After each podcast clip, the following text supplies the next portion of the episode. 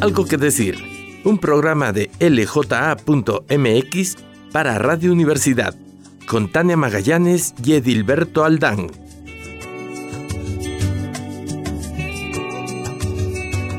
¿Qué tal? Bienvenidos. Muchísimas gracias por acompañarnos. Esto es algo que decir. Gracias a la Benemérita Universidad Autónoma de Aguascalientes, a Checo Pacheco en los controles. Siempre un placer estar aquí. Y a Tania Magallanes, jefa de información de LJ.mx, con quien siempre es un placer platicar.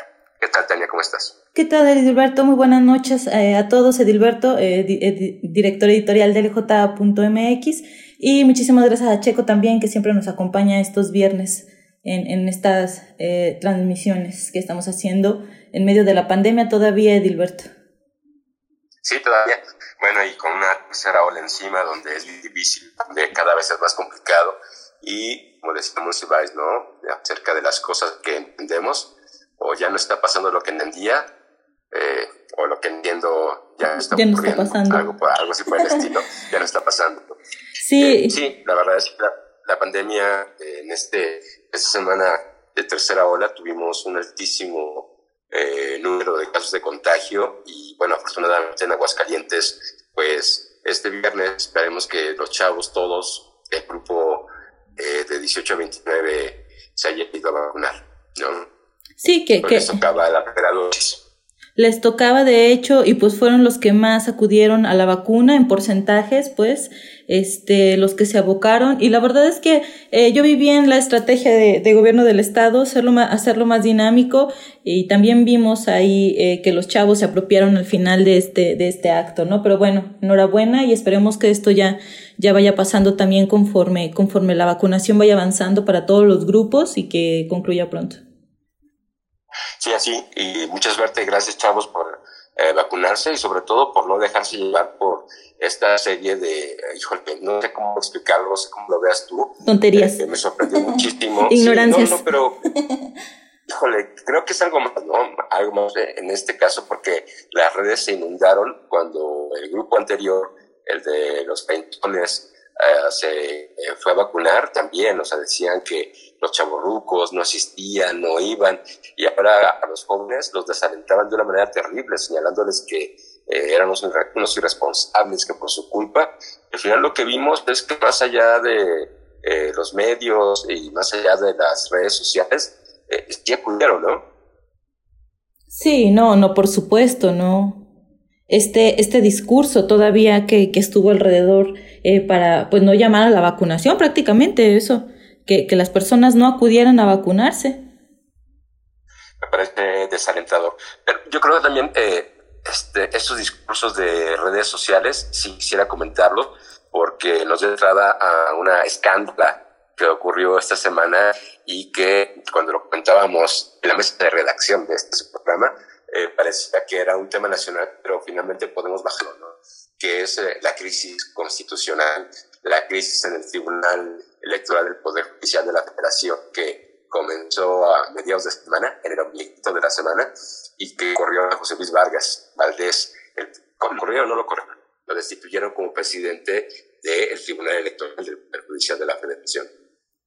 Sí, y luego que eh, bien lo decía la, la purísima grilla, realmente en términos mundan, mundanos creo que nos quedamos muy cortos para el momento de analizarlo, porque a fin de cuentas, bueno, no sabemos el contexto. La vida, verdad, me llamó muchísimo la atención y me imaginaba ese cabildeo que tuvieron los cinco eh, eh, magistrados rebeldes que se eh, posicionaron y que dieron este golpe de Estado, entre comillas. y cómo es que se juntaron y dijeron, vamos a destituirlo, ¿no? Así con un caldero en medio y a ponerse de acuerdo de cómo iban a retomar la sesión. No sé si quieras contextualizarnos, Edilberto. Felipe de la Mata, Yanino Talbora, Reyes Rodríguez, Felipe Fuentes e Interfer Infante son cinco de los siete magistrados de el Tribunal Electoral del Poder Judicial de la Federación. Vamos a bajarlo a, los otros, a que corrieron, José Vargas Valdés, a quien Felipe Calderón llama el magistrado Billetes, y la otra magistrada, la séptima magistrada, es Margarita Soto. Bueno, de estos, los, de estos los números tenemos porque actualmente el tribunal al menos tiene dos presidentes. ¿no? Eh, uno, Reyes Rodríguez, que ya lo conocemos porque él estuvo al frente de la Sala Monterrey. que la Sala Monterrey? La Sala Monterrey es la uh, instancia que sigue el Tribunal Electoral local, el Tribunal Electoral de Aguascalientes, eh, no da un fallo a favor de alguien, entonces se eleva a este rango. El Tribunal Electoral del Poder Judicial de la Federación, que es donde se importa en Aguascalientes, es el encargado de calificar las elecciones. Y entonces, te cuido, eh, voy a tratar de ser muy rápido, interrumpir cuando, cuando quieras. No, no, no, te estoy escuchando y te sigo. entonces, se juntan, hay una sesión y alguien levanta la mano. Y además, es una sesión pública, las están transmitiendo. Esas aburridísimas que solamente los medios seguimos para ver qué podemos sacar ahí de carnita, alguna información. Y entonces empiezan a decir, oye, yo quiero ver eh, que se incluya en el orden del día con todo este lenguaje súper formal, eh, hace un análisis del papel del magistrado José Luis Vargas Valdés en, al frente de la presidencia del Tribunal Electoral. Y entonces se enoja José Luis Vargas Valdés y que manda a volar. Y este alguna vez dijo que él no votaba en manada y Janino Talón se ofendida y usted no puede llamar así. Claro. Toda esta escena, escena medio para, pero toda esta vestidura con la que quieren que genere respeto los que están en esos cargos, ¿no? Me recuerda a, un montón de la clase política, los diputadillos de aquí de Aguascalientes, que por, que por ganar la elección ¿no? Sea, o sea, haya sido como haya sido, de pronto creen que tenemos que respetar cualquier tontería que digan, ¿no? O, o el presidente, eh, pero el presidente, bueno, oiga su vestidura. El, sí, hay niveles, hay niveles, ¿no? bueno, pues entonces, eh, José Luis Vargas suspende sesión, hay un impasse y te puedes imaginar estos cinco globitos, es una referencia muy vieja, pero es que así es como el coffee de Velázquez a la centenio. En fin, eh, estos cinco globitos ahí eh, cambiándose por Telegram o por WhatsApp, y no, tú dile, ¿no? Y ya te puedes imaginar el intercambio de memes y stickers, ¿no? Era Juan Luis Vargas. Y entonces resulta que durante un, tiempo estos magistrados, cinco, eh, repito los nombres, Janine Salora, Raúl Rodríguez, Felipe Fuentes y Alfredo Infante, Felipe Lamata, se confabulan para iniciar la sesión, pero no invitan a José Luis Vargas ni a Mónica, Soto. Y entonces, eh, ah, porque Mónica Soto siempre se negó a analizar el papel que estaba jugando José Luis Vargas o la, rendición de cuentas. Esto es importante. Pero, pero, creo que ella es así como súper su incondicional, ¿no? O sea, se ha visto a lo largo de todo este tiempo que ha estado al frente de la, de la, del tribunal. Eh, es que esto tiene muchísimo, muchísimo, muchísima carnita, o sea, viene de atrás. Entonces, déjame ver si puedo llegar primero a las consecuencias para, para Aguascalientes, para todo el país, y luego vemos el mix de José Luis Vargas y Mónica Soto, ¿no? Entonces, total que reanuda la sesión, pone en el orden del día la destitución de José Luis Vargas y el nombramiento de Reyes Rodríguez como nuevo presidente, Reyes Rodríguez Mondragón, Reyes es su nombre, como nuevo presidente del tribunal y bolas, ¿no? Le dan, le dan abajo a José Luis Vargas.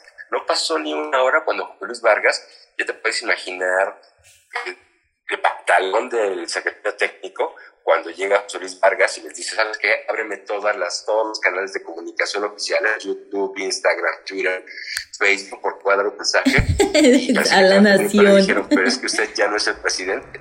Entonces, pues aquí lo verás. El contacto utilizó las eh, líneas oficiales del de, eh, tribunal electoral del Poder Judicial el máximo tribunal o la máxima autoridad en materia electoral, eh, para eh, que hablara José Luis Vargas y acusó a, todos, a los otros cinco de que habían dado un golpe de Estado, que era un albazo.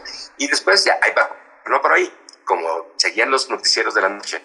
Entonces en la noche fue un cagadero, pero un cagadero, porque todo mundo, todo mundo, y todo el mundo se acusaba.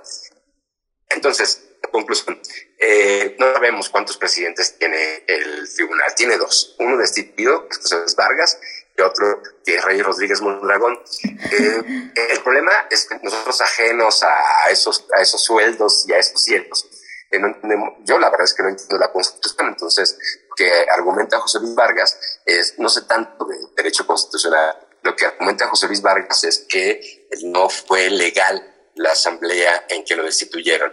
Y los otros dicen que es legal y hubo quórum y que si no quiso ir, pues ni modo. Entonces, ¿qué ocurre? Que en septiembre tienen que tomar eh, protesta, por lo menos eh, los presidentes municipales claro. y miles de presidentes municipales y eh, la Cámara de Diputados. Y entonces, ahorita tenemos una enorme, una enorme cantidad de procesos electorales que judicializaron, es decir, que alguien se amparó, como aquí en Aguascalientes. Claro. Que pasaron la primera instancia a los tribunales locales, al Tribunal Electoral del Estado de Aguascalientes, por ejemplo, pero que no le están conformes con la decisión, pasan a la sala regional, en el caso de Aguascalientes, la sala Monterrey. Y si no están de acuerdo, pueden Tienen que saltarlo. al Tribunal Electoral del Poder Judicial de la Federación que es el que tiene la última, la última palabra en esta materia. Sí, Entonces, ¿no? el acuerdo visto en esas semanas, perdón, perdón, Sí, no, no, y que, eh, bueno, eso sí se vuelve un grave problema precisamente con eso, porque eh, yo estaba leyendo hace rato precisamente con todo este argüente que a fin de cuentas tienen que solucionarlo inmediatamente, sino en las condiciones en que está el tribunal, bueno, son los que tomarán las decisiones pertinentes para las impugnaciones de al menos dos candidaturas, la de Campeche y la de Michoacán. Entonces... es, es, que fíjate la, la, importancia, o sea, tú y yo que te digo, estamos muy lejos de esos sueldos y de esos. Ajá. Entonces dices, tienen que explosionar, no, no, tienen que decidir. Y se abre la ley, son los últimos que pueden decidir, claro. no se puede hacer nada más. Entonces, aquí, senador Hernández, el, el TEA, el Tribunal Electoral Local, puede decir lo que quiera, pero te vas a la sala Monterrey y ahí pueden cambiar las cosas. Y te vas y al tribunal. El tribunal del Poder Judicial de la Federación, sí, por supuesto. Uh -huh. Y también sabes que está pendiente eh, para resolver para este Tribunal Electoral del Poder Judicial de la Federación que está pasando por esta destitución o tener dobles presidentes o algo, todavía las multas para los influencers y la multa de eh, Movimiento Ciudadano, bueno, para Samuel García, todavía es el que tiene que decidir. Entonces, en medio de esos procesos está este argüende que, que habrían de solucionar. Sí, todos los asuntos electorales, desde las multas. De hecho, por eso el presidente en la mañanera de... Ay, jueves, terrible, terrible. Eh, sí, ahí va a meter su cuchara. Lo, lo quiso poner y bueno, es un show horrible, es un tweet falso, pero en verdad que eso es anecdótico y no vale la pena. Pero además el presidente va a aprovechar la oportunidad para mezclar eh, en esa reforma al Instituto Nacional Electoral y al Tribunal eh, el Tribunal Electoral del Poder Judicial de la Federación. De hecho, ya lo dijo, y, lo que propone Andrés Manuel López Obrador es que renuncien todos por dignidad. ¿Qué pasaría sí, si renunciaran todos por dignidad? Pues que Morena tiene la mayoría en la Cámara claro. y Morena sería el partido que los votaría. Y si quieres ahí sí, antes por favor, hazme una pausa o dime algo que mejor escuchen tu voz antes de que te explique desde dónde vienen todas estas broncas del tribunal. No, sí, cuéntame porque entonces yo tampoco lo sé. Yo no, lo único con lo que me quedo, por ejemplo, en el caso de López Obrador, que bueno, es más fácil colgarse de esto para seguir con sus denuestos contra el INE, contra el tribunal, contra todo lo que no. El INE no tiene nada que ver, ¿eh? Que ah, no, no, no, no, sí, no, no tiene nada que ver. No tiene Esta nada es. que ver. No, no, no, esto es eh, por completo. Este es el tribunal, esto es de mater materia autónoma. El tribunal. Eh, del Poder Judicial de la Federación, el Tribunal Electoral, eh, pero me refiero a que precisamente, bueno, en esta batalla que se ha inventado López Obrador con sus enemigos imaginarios, en donde están precisamente en este, en este círculo el INE y este tribunal y los órganos autónomos también como eh, otros institutos, estoy pensando rápido el INAI, pues cualquier cosa que surja de estos es motivo suficiente para que López Obrador, bueno, continúe con su batalla, ¿no? Su discurso contra ellos. Un argumento muy pobre, ya que lo mencionaste, o sea, el jueves presidente diciendo, imagínense, ganan a más que yo, o sea, como si ganar más que el presidente fuera un motivo, ¿no? Y eso me gustaría comentar los resultados, los resultados de la medición de pobreza que presentó el Coneval, y luego ahí vamos. Entonces, estos, estos magistrados no fueron nombrados durante el periodo de gobierno de Andrés Manuel López Obrador, fueron nombrados todavía por la administración de Peña Nieto. Claro. Y entonces, los partidos políticos lo que hicieron fue ampliarles, dobletearles el, el periodo en que iban a estar. Si iban a estar 3, 6 y 9 años, se los ampliaron a 8, 9, a, a más años, ¿sí? Para que no los pudiera quitar antes el gobierno de Moreno, la cuarta transformación. Pero estos, estos eh, magistrados tienen una carga partidista. Por ejemplo, dicen que José Luis Vargas le rendía pleitesía a Enrique Peña. Y ahora le rinde pleitesía a Andrés Manuel López. Porque hay que recordar que José Luis Vargas es, sí se ha insultado en esto de que se cuidan las formas a los eh, magistrados. Y lo que estos magistrados dicen es porque ha faltado administrativamente sus deberes, que ha corrido gente, que no está haciendo una buena administración, que ha sido grosero con él, con ellos, con los demás, con sus pares. Pero Mientras tanto, en otro lugar, en otra esquina del poder, está eh, Sergio Castillo Nieto, el dirigente, bueno, el líder de la, la unidad de investigación financiera, el Ay, claro. que dejó soltar que eh, las propiedades de José Luis Vargas, el magistrado Villetes, como le dice Claudia Calderón, no corresponden a sus ingresos y que tiene departamentos en Miami, que tiene departamentos en no sé cuánto, que está muchísimo. Y entonces, eh, mientras cuando suspenden estos cinco lobitos, lo que se empieza a filtrar es que la UIF de, esta unidad de investigación financiera eh, no, no quiere soldar a José Luis Vargas. Y entonces todo parece que es una bronca de administración de dineros. Los cinco lobitos en, en, noticiero, en los noticieros dicen que no, muy, muy formales, muy registrados, muy en su papel, dicen que es por cuestiones administrativas. Y José Luis Vargas trata de defender diciendo que lo que les gusta a estos cuates es que era puesto una eh, austeridad republicana imbatible y a prueba de fuego, ¿no? Y que lo que quieren hacer es seguir corrompiendo al Poder Judicial. ¿Por qué digo Poder Judicial? Porque los Obrador no se pueden meter en esto. Y entonces es una bronca enorme porque son un montón de chismes. Como te pongo un ejemplo para bajar pelota hacia Movimiento Ciudadano, es como el escándalo que quieren hacer porque hoy salió, hoy, ayer, o ayer, no recuerdo cuándo, salió Magna Rodríguez, eh, la esposa del gobernador electo de Nuevo León, con un reloj carísimo, ¿no? Y entonces es de, vamos a hacer un escándalo porque la influencer sale con un reloj carísimo, como si eso fuera parte de probatoria de los gastos de Samuel Garza. Entonces ahí están, no sabemos qué va a pasar, está la sesión, pero lo más grave, lo más, más grave, es cómo se pueden aprovechar los diversos uy, poderes tácticos de esto, ¿no? Por lo pronto, el gobierno del general Obrador, ah, ya lo dijo clarísimo, que renuncie ¿Por qué? Porque le conviene. A los otros cinco, este, los acusa, a los cinco los acusa José Luis Vargas de que quiere meter, de que quieren meter a trabajar a tus amigos y que se con un nepotismo. No, por supuesto. Se los cinco. No, no, no. Se vuelven a sentar con Arturo Saldívar. Claro. Sí, ¿Y, qué, y, qué tiene que ver? Ese mismo día, Arturo Saldívar, el presidente de la Suprema Corte de Justicia, va a desayunar unos chilaquilitos y, y, de Resistol con Andrés Manuel López Obrador. Y, porque fíjate que está pendiente también que es una Corte de Justicia, que es otro tribunal, ojo, no hay que confundir, que es otro tribunal, tiene pendiente la, el, la carga del, del periodo de Arturo Saldívar con el texto de que tiene que implementar la reforma del Poder Judicial. Claro, y que solamente puede hacerlo, dice López Obrador.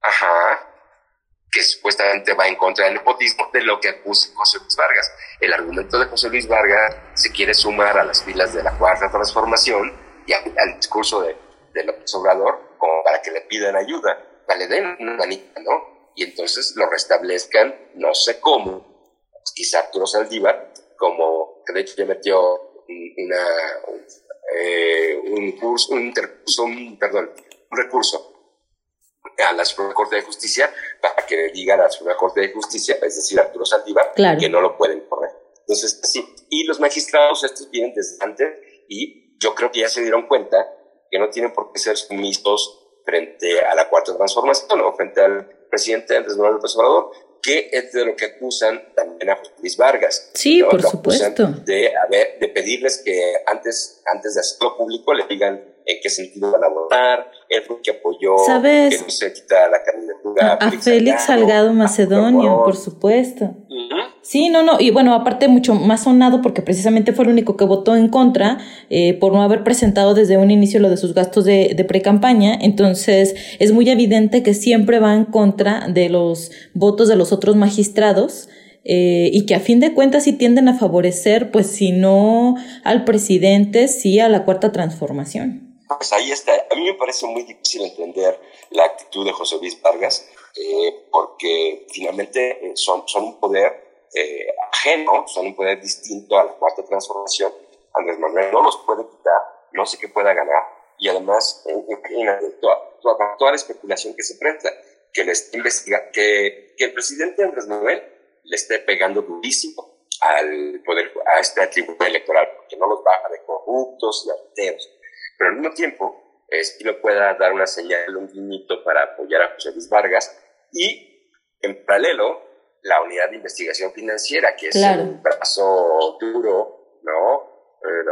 los que cumplen las vendetas, los que van a cobrar, este, los hijos del padrino que van con la macana a hacerte una propuesta que no vas a poder rechazar. Claro. Está investigando.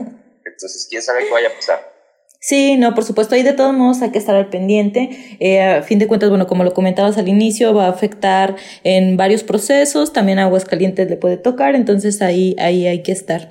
Eh, antes de que nos vayamos, Edilberto, nos quedan cinco minutos, no nos vamos sin comentar lo de Coneval. Ah, bueno, terrible, ¿no? Este, yo les escribí mi columna, me parece vergonzoso. Pueden tener todas las razones. Coneval es el instituto, el organismo encargado de evaluar las políticas públicas y de su función es medir la pobreza. Y medir la pobreza siempre ha sido un problema en este país y en todos los países, porque yo sí creo que nos encanta pensar a los pobres de la manera en que las piensa el presidente Andrés Manuel López Obrador. Claro, los claro. necesitados de la ayuda. Pero eh, hizo su último informe, a partir de que el, el INEGI publica la encuesta nacional de ingreso, gasto y los hombres, que es una encuesta maravillosa y muy complicada de elaborar. Se meten contigo tres a tu casa para ver en qué gastaste y cómo lo gastaste, cómo recibes ingresos. Entonces miden la pobreza. Y lo que midieron de la pobreza eh, da unos resultados terribles. Tú conoces mejor el resultado nacional, por favor, comenta. Que yo comento las cifras de las calientes. Sí, bueno, en cuanto al resultado eh, en el ámbito nacional, eh, lo que más me impactó ver fue precisamente que en este, en este rubro de la situación de la pobreza extrema, bueno, eh, pasamos, o sea, es que los números creo que se quedan súper cortos, o sea, no solamente es que aumentara eh, la situación de pobreza extrema de 7% a 8.5, ¿no? Que se traduce, a fin de cuentas... 2020. Sí, de 2018 a 2020, ¿no? Que se traduce a de casi 9 millones de, de personas a 10.8 millones de personas en el 2020 eh, que, se, que se catalogaron aquí. Y que aparte que no se nos olvide, Dilberto, que bueno, se atravesó la pandemia, 2020 todo está eh, condicionado por la Sí, pandemia sí, sí. también. A, a mí lo que me, me maravilla de Coneval, y es por razones que no importan en este momento, es he estado muy cerca de las condiciones de pobreza desde los años 90, es que, esta, que en México la pobreza se mide de manera multifactorial. Por eso es que está en contra de la idea de los pobres como los pobrecitos a los que les tienes que enseñar a pescar antes de darle el pescado, o los pobres que no quieren salir de pobres porque no quieren trabajar. La pobreza es multifactorial y tiene que ver también con las carencias sociales, no solamente con el ingreso, sino con la forma de vida. Entonces, los datos del Coneval en el ámbito nacional son terribles, pero no se pueden, supuesto que la, y lo dice el Coneval, por supuesto que se ven afectados por la pandemia, por los miles de empleos que salieron, pero eh, nada más. Eh, el número de pobres pasó del 41.9 al 43.9%. A mí no me gusta traducirlo a números absolutos porque no dice nada. O sea, el 50% de la población casi está en pobreza. Es decir, no les alcanza. Luego, hay unas líneas de pobreza por ingresos, es decir, ganas lo, eh, lo que ganas no es suficiente. Y esa está en el 52, más de la mitad de los mexicanos, de los 126 millones de los mexicanos, más de la mitad, lo que ganan no les alcanza. Y luego hay otro, hay otro factor que mide el sector, el sector de la población vulnerable por ingresos. Y ese sector vulnerable por ingresos está en la rayita de que no se alcanza. Yo creo que ahí estamos la mayoría, pero dice que es el 8.9%. Y luego están los, los, vulnerables por carencias sociales, y esto me parece súper importantísimo. ¿Qué son las carencias sociales?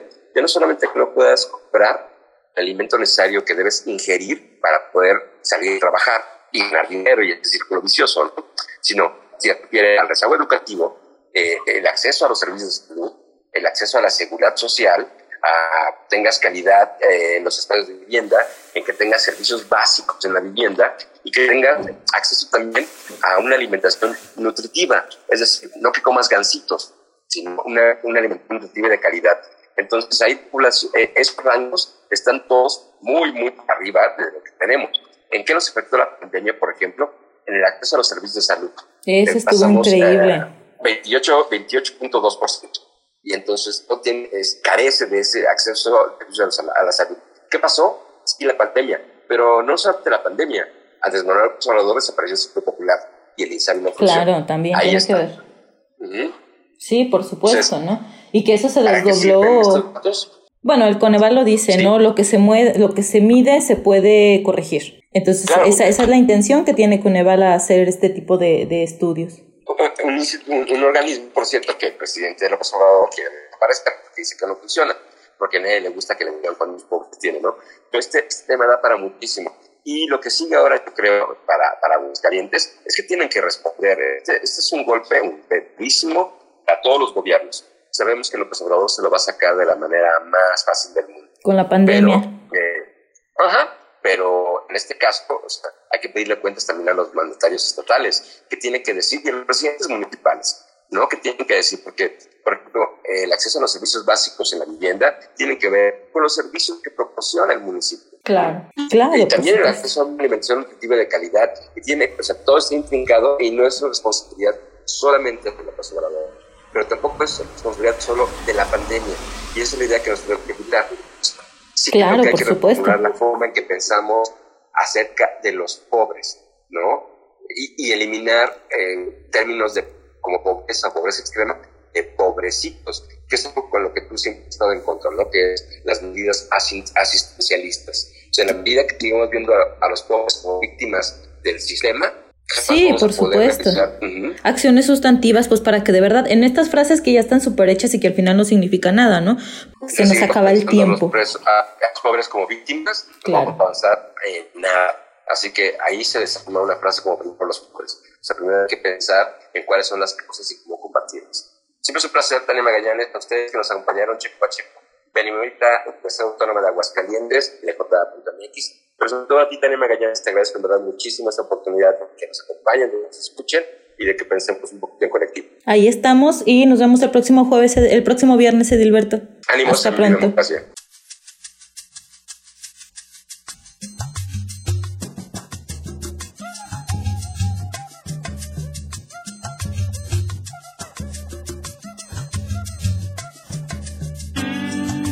Algo que decir un programa de lja.mx para Radio Universidad, con Tania Magallanes y Edilberto Aldán.